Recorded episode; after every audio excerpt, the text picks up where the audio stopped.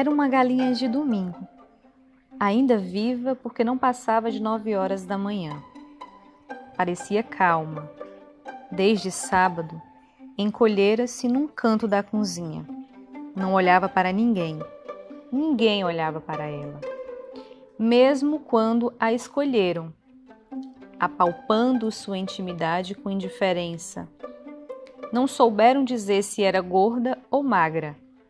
Nunca se adivinharia nela um anseio. Foi, pois, uma surpresa quando a viram abrir as asas de um curto voo, inchar o peito e, em dois ou três lances, alcançar a murada do terraço. Um instante ainda vacilou, o tempo da cozinheira dar um grito, e em breve estava no terraço do vizinho, de onde, em outro voo desajeitado, alcançou um telhado. Lá ficou em adorno deslocado, hesitando ora num, ora no outro pé. A família foi chamada com urgência e, consternada, viu o almoço junto de uma chaminé. O dono da casa, lembrando-se da dupla necessidade de fazer esporadicamente algum esporte, e de almoçar, vestiu radiante um calção de banho e resolveu seguir o itinerário da galinha.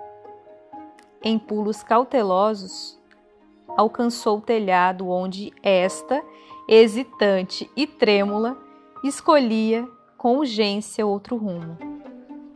A perseguição tornou-se mais intensa.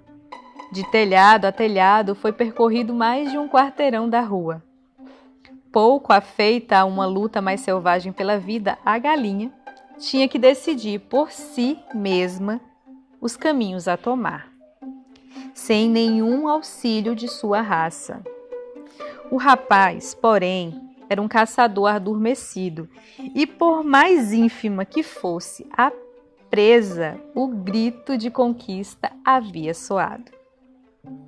Sozinha no mundo, sem pai nem mãe, ela corria a farva muda concentrada. Às vezes na fuga pairava, ofegante, num beiral de telhado. Enquanto o rapaz galgava outros, com dificuldade tinha tempo de se refazer por um momento.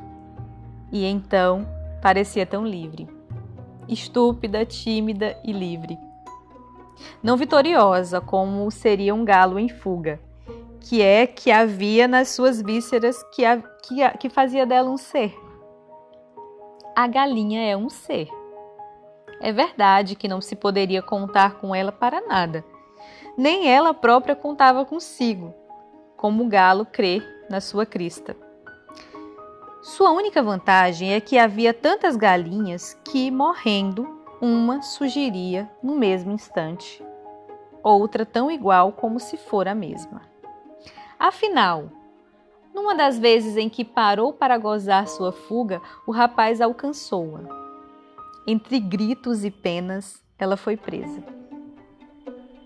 Em seguida, carregada em triunfo por uma asa através das telhas e pousada no chão da cozinha, com certa violência, ainda tonta, sacudiu-se um pouco, em cacarejos roucos e indecisos.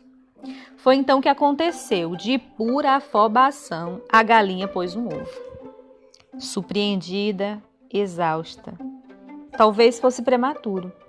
Mas logo depois, nascida que fora para a maternidade, parecia uma velha mãe habituada. Sentou-se sobre o ovo e assim ficou, respirando, abotoando e desabotoando os olhos. Seu coração tão pequeno num pranto, soleava e abaixava as pernas, enchendo de tipidez aquilo que nunca passaria de um ovo. Só a menina estava perto e assistiu a tudo estarrecida. Mal, porém, conseguiu desvencilhar-se do acontecimento. Despregou-se do chão e saiu aos gritos. Mamãe, mamãe, não mate mais a galinha. Ela pôs um ovo. Ela quer o nosso bem. Todos correram de novo à cozinha e rodearam mudos a jovem porturiente. Esquentando seu filho, Esta não era nem suave, nem arisca, nem alegre, nem triste, não era nada, era uma galinha. O que não sugeria nenhum sentimento especial. O pai, a mãe e a filha olhava já há algum tempo sem propriamente um pensamento qualquer. Nunca ninguém acariciou a cabeça de uma galinha. O pai afinal decidiu-se com certa brusquidão. Se você matar esta galinha, nunca mais vai, nunca mais comerei galinha da minha vida. Eu também, jurou a menina com ardor. A mãe cansada deu de ombros inconsciente da vida que lhe for entregue, a galinha passou a morar com a família. A menina, de volta do colégio, jogava a pasta longe sem interromper a corrida para a cozinha. O pai, de vez em quando, ainda se lembrava. E dizer que a obriguei a correr naquele estado. A galinha tornara-se a rainha da casa. Todos, menos ela, o sabiam. Continuou entre a cozinha e o terraço dos fundos, usando suas duas capacidades, a de apatia e a de sobressalto. Mas, quando todos estavam quietos na casa e parecia tê-la esquecido, enchia-se de uma pequena coragem, resquícios da grande fuga, e circulava pelo ladrilho, o corpo avançando atrás da cabeça, pausando como num campo. Embora a pequena cabeça atraísse, mexendo-se rápida e vibratil com o velho susto de uma espécie já mecanizada. Uma vez ou outra, sempre mais raramente, lembrava de novo a galinha que se recortara contra o ar à beira do telhado, prestes a anunciar. Nestes momentos, enchia os pulmões com o ar impuro da cozinha.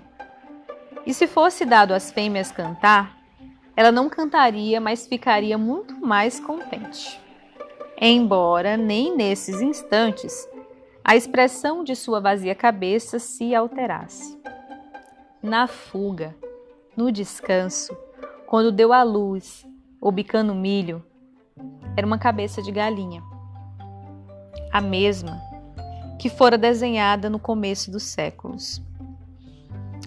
Até que um dia mataram-no, comeram-no e passaram-se anos. Clarice Lispector, uma galinha. O trecho do livro Laços de Família.